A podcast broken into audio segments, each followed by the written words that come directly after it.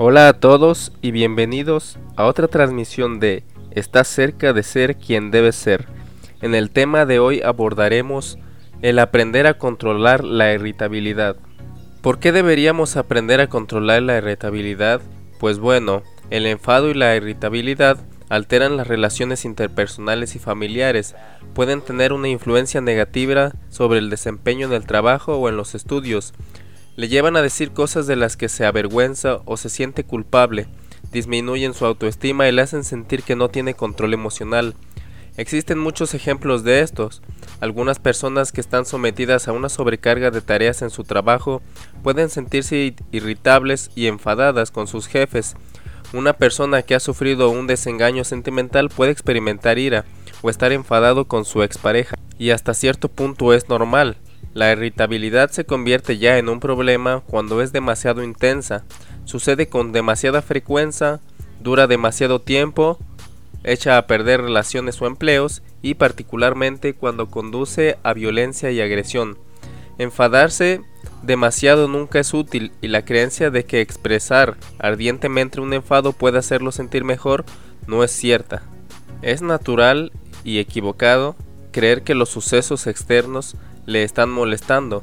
Cuando se enfurece con alguien automáticamente lo convierte en el causante de todos sus males. Usted piensa, me está molestando, me está sacando de quicio. Cuando piensa así, está engañándose a sí mismo, porque en realidad lo que nos enfada no son las otras personas, sino la forma en que interpretamos las situaciones y lo que pensamos sobre ellas. Y por más que algún vecino compre alguna mascota ruidosa, un amigo o amiga puede dejarla plantada, independientemente de lo injusto que le parezcan las acciones de los demás, estas personas no pueden hacer que se sienta mal, no lo han hecho nunca ni lo harán. La realidad es que usted es el único que genera toda la rabia que experimenta. No son los acontecimientos exteriores, sino la percepción que usted tiene de ellos. Esto explica que la misma situación que produce a una persona un profundo malestar y a otra este mismo le sea indiferente, o que el mismo acontecimiento unas veces nos irrite y otras no. La irritación, como todas las emociones, es la consecuencia directa de sus cogniciones, de sus pensamientos, creencias o lo que consideramos que causa los acontecimientos. Entre los acontecimientos extremos, personas, situaciones que nos irritan y el sentimiento de enfado o ira, y el sufrimiento que nos ocasiona está todo en nuestro cerebro.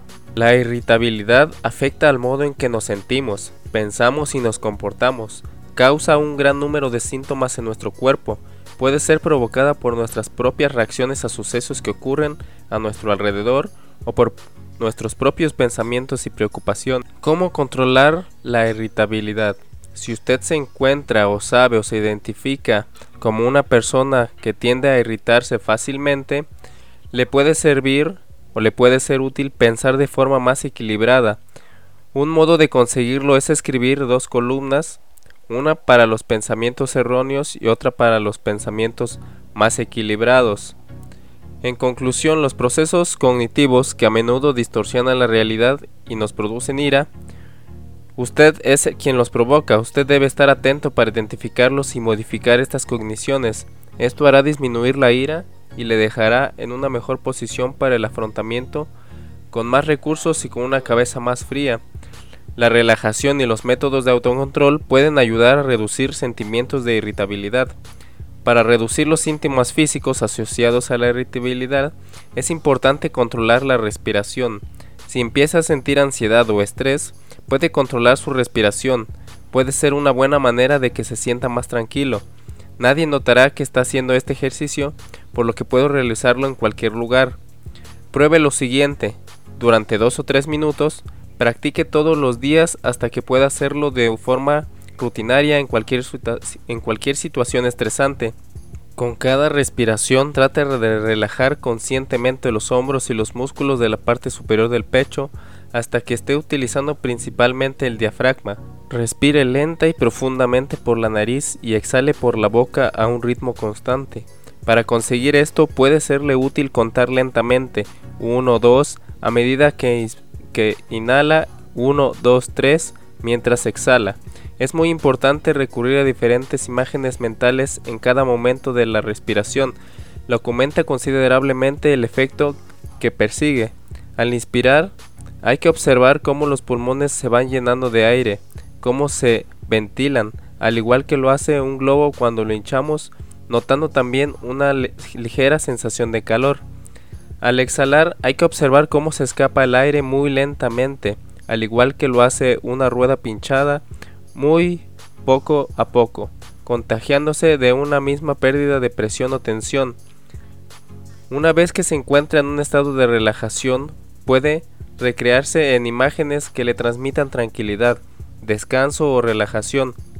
Algún ejemplo sería hacerse el muerto en el mar y balancear el cuerpo al ritmo de las olas, observar la sensación de cansancio muscular como cuando uno acaba de jugar un partido o de realizar un entrenamiento. Otra forma de reducir la irritabilidad sería controlando los comportamientos irritables que mostramos normalmente. Esto lo podemos hacer en tres fases. 1. Tenga muy claro cómo son sus comportamientos irritables, qué sucede antes y después de ellos. Puede ayudarle a llevar un diario durante un periodo corto de tiempo. Anote durante un par de semanas cómo suele comportarse en situaciones de enfado. 2. En segundo lugar, haga una lista de comportamientos alternativos que puede hacer cuando, uno, cuando esté enfadado y elija la opción que le parezca más adecuada para aplicarla en situaciones difíciles. Algunos ejemplos de comportamientos alternativos apropiados pueden ser pedir disculpas, respirar profundamente y relajarse un segundo, abandonar la situación de tensión unos momentos, salir a dar un paseo, cambiar de habitación, intentar, intentar entender a la otra persona, pedirle una explicación, buscar un momento para hablar de lo que sucedió. El mejor momento para hablar las cosas no es cuando se siente mayor irritación. Espere a controlarse antes de conversar. Intente adoptar el nuevo comportamiento en las situaciones de enfado. Escriba un diario sobre cómo fue, cuál fue la conducta alternativa que utilizó y cómo se sintió. Notará cómo al cambiar su forma de expresar su ira, también se sentirá distinto. Y por último, utilice estas variaciones de comportamiento para convertirlo en un hábito y sean ya respuestas inconscientes de su mente a la hora de estar en situaciones de irritabilidad. Recuerde que para poder controlar sus comportamientos de irritabilidad necesita saber cuáles son sus comportamientos de irritabilidad, pensar cómo puede comportarse de manera diferente e intentar estas nuevas conductas alternativas hasta volverlas un hábito. Y esto sería todo por el tema de hoy. Recuerde, estás cerca de ser quien debes ser. Nos vemos en la próxima.